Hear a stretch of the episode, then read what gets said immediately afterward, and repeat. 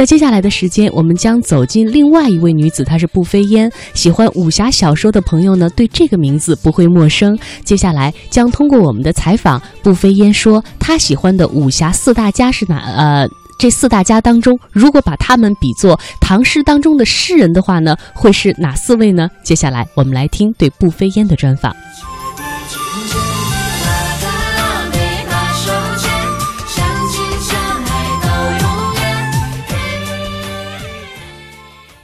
侠，他是一个对弱小者的这样的一个伟大的同情，嗯，这这个呢是很多武侠小说家他也认可的，就说你看我们说为什么这个胡斐被认为是一个大侠，我们就说这个，嗯，那么是因为他纯粹是基于义愤。就是一种打抱不平，他就去对抗一个极，就是一个江湖闻名的高手。他和那个人没有任何的这个渊源，他只是觉得哦，我要打抱不平，然后他就千里追杀一个绝顶高手。那么，这就是所谓的一种对弱小者的伟大同情。但是侠还有另外一个方面，他是对强大者的无惧对抗。我觉得这两个方面加起来就是侠的含义。那么，当比如说金庸先生的小说里边，这个异族入侵的时候，郭靖一个人对抗一座城池，这个萧峰折剑在雁门关，多么让人热热血沸腾！这就就。是说对强大者的这样的一个无惧的对抗。那当我们现实的社会，或者我们这些八零后的作家再来写侠义的时候，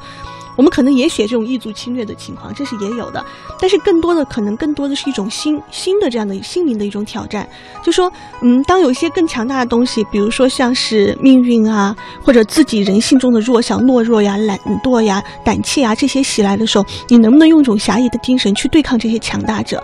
我觉得这个，所以这是侠侠义精神在今天，在八零后、九零后甚至零零后之中能够流传下去的一个原因。我们可能没有什么机会去对抗这个异族的入侵，可能哈终我们一生。但是我们生命中时时刻刻会遇到比我们更强大的东西，我们需要这样无惧的对抗。我们生命中也会时时刻刻遇到比我们更弱小者，我们也需要这样伟大的同情。嗯，呃，有一段时间我看这个网上说，步飞烟提出了一个新武侠的概念，呃，还有一些争议，比如说要颠覆金庸先生的他的一个武侠的这个观念。这个真实的情况是一个怎么样的？呃，当时的情况是这样，我当时可能是在一个颁奖典礼上，我就说，呃，我们这个一代有一代之文学，我觉得金庸先生的这个武侠观念影响我们这么深，每个人都深受影响。到了现在呢，我们需要有一个革新性的变革，然后需要把可能说更内化到一种内心，就说对于我们现现实中的这样的一个，嗯，去把这个侠义的精神呢，从一个外部的东西，更像一种内心求索去改变。但我当时的原话就说一个革命性的变革，对金庸先生以金庸先生为代表的武侠。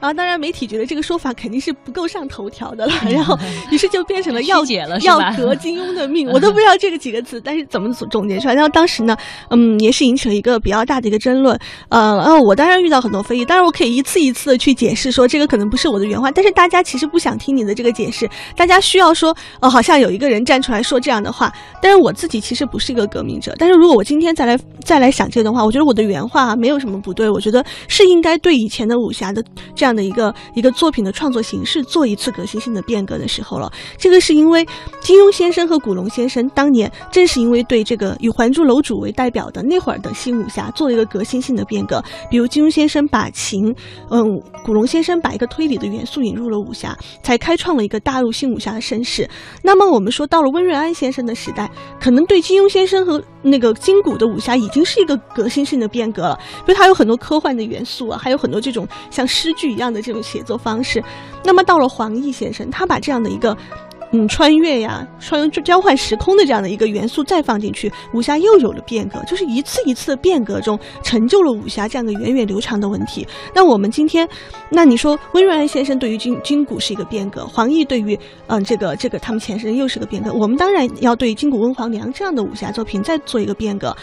但是这个仅仅是指的文学的变革而言。文学革命和文化革命是不一样的嘛，对吧？所以我觉得，呃，我们应该这样来理解。其实从刚开始我们开始访谈，一直到现在，言谈举止之间，我能感受得到你对金庸先生的那种尊敬和推崇，是一直都在骨子里的。对，呃，那今天以你这样一个也是呃武侠作家的这样一个身份，我想请你来点评一下武侠四大家他们各自的特色和魅力是在哪里。呃，其实我自己是一个有职业病的人哈，我一直是在北大，就是古古典这个古代文学的专业，我一直念完了这个本科、硕士，一直到博士，然后现在也从事古代文学研究方面的工作，而且我的诗歌，嗯，我的方向主要是唐代的诗歌，所以请允许我职业病发作一次，用这个唐诗中的大家来这个比拟一下这个这个武侠的四大家。嗯，我觉得金庸先生就像，就说在唐诗中的名家中的地位的话，就像唐诗中的杜甫是一样。样的叫做集集大成而开万流，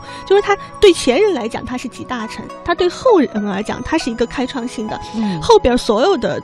几大名家都会在自己的这个创作中发现他的这个开创的意义，啊，这个就是这样的一个地位，当然就像杜甫一样的这样的一个地位哈。那古龙呢，我觉得有点像李白，因为古龙也是一个天才，李白也是一个天才，骨子里有一些潇洒的那个成分在，潇洒的 有一种这种仙气，而且不走这样的一个中正平和的这个特特别正的这个路子，有点旁逸斜出。还有一个特点就是古龙和。这个李白都是不好模拟的。我们说学杜甫啊，经常有成名成家的；那学金庸也有写得好的。那学古龙呢，你一旦搞不好，就搞成了这种，就是就是只能把刀剑明月 就这样提行的这样的东西。就是因为，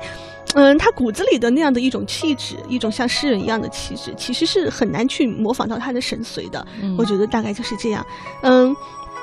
那如果我觉得这个，嗯，像是嗯梁羽生先生的这个梁羽生先生呢，我觉得倒是有点像这个里边的这样的，呃，我们如果仍然要以这个唐诗的名家来做对比的话呢，嗯，倒是有一点像这个白居易嘛，就说是，嗯，他的这种，嗯，这种温文儒雅的这样的一个一个气质。就说一种文人气，一种真正的贤士的一点士大夫的这种气质。其实梁羽生先生真的是这样的，但是梁羽生先生就像一个君子一样，特别的君子，就是那种风轻云淡的。他他的这个三观特别的正，然后他写作呢也特别有君子气。但是也正因为这样，可能他的那种那种人格魅力，可能没有金谷梁大家这么的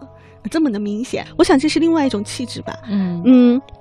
那第四位应该是温瑞安先生吧？温瑞安倒是有一点像这个韩愈。韩愈在，其实韩愈就是一个文坛革命者啊，他是非常的推崇这个李杜两家，但是他又觉得应该另辟蹊径。他的诗歌有一种特别奇，就说有一些那种佶屈聱牙、非常出奇的这样的东西。这个和温瑞安先生就一样的，我相信他也是特别的推崇这样的金谷两大家，但是他的作品和他们不一样，有些特别出奇的这种创新。比如说温瑞安先生有有一本书，他说，呃，接下来这个人眼前发现了一片就是一片空白，然后你看书的排版。那一页真的就是一个空白，然后，然后或者说，嗯，这些只是形式上的，它内容上的创新也非常的多，嗯，包括比如说他在这个天下，嗯，天下有敌那部书里边，就大家，嗯，二十几个一一流高手围攻一个绝顶高手，最后怎么也打不过，然后这个时候就，嗯，就就有这个呃外外星文明把这个绝顶高手给接走了，然后当时大家看着觉得很惊讶，但是我想这是一种探索的一个代价吧，让大家觉得惊讶也好，很雷也好。但是如果我们不去探索，不给武侠这种元素注入新的血液，那它就永远是那样的，对吧？我们，嗯，既然后来大家都不断的用别的元素在丰富武侠，比如说古龙先生把推理的元素引入了，其实金庸先生把这个爱情的元素引用是非常非常恰当的。当时他刚刚出《神雕侠侣》的时候，很多人都说，这个怎么能是武侠呢？这么重的言情成分。但事实上证明，这个是个非常优秀的作品。武侠其实要侠和情。要结合的特别好，才能是一部就说不朽的名作。然后，当然，金庸先生后来再去颠覆武侠，写《鹿鼎记》，就说不断的这些元素都被引入了武侠，这个才是一个真正的一个对武侠的一个一个丰富。那如果我们墨守成规，永远都说哦前人这里就可以了，那我想这个文体是会失去生命力的，它就不可能永远都处在一个变化的，然后海纳百川的这样的一个时期。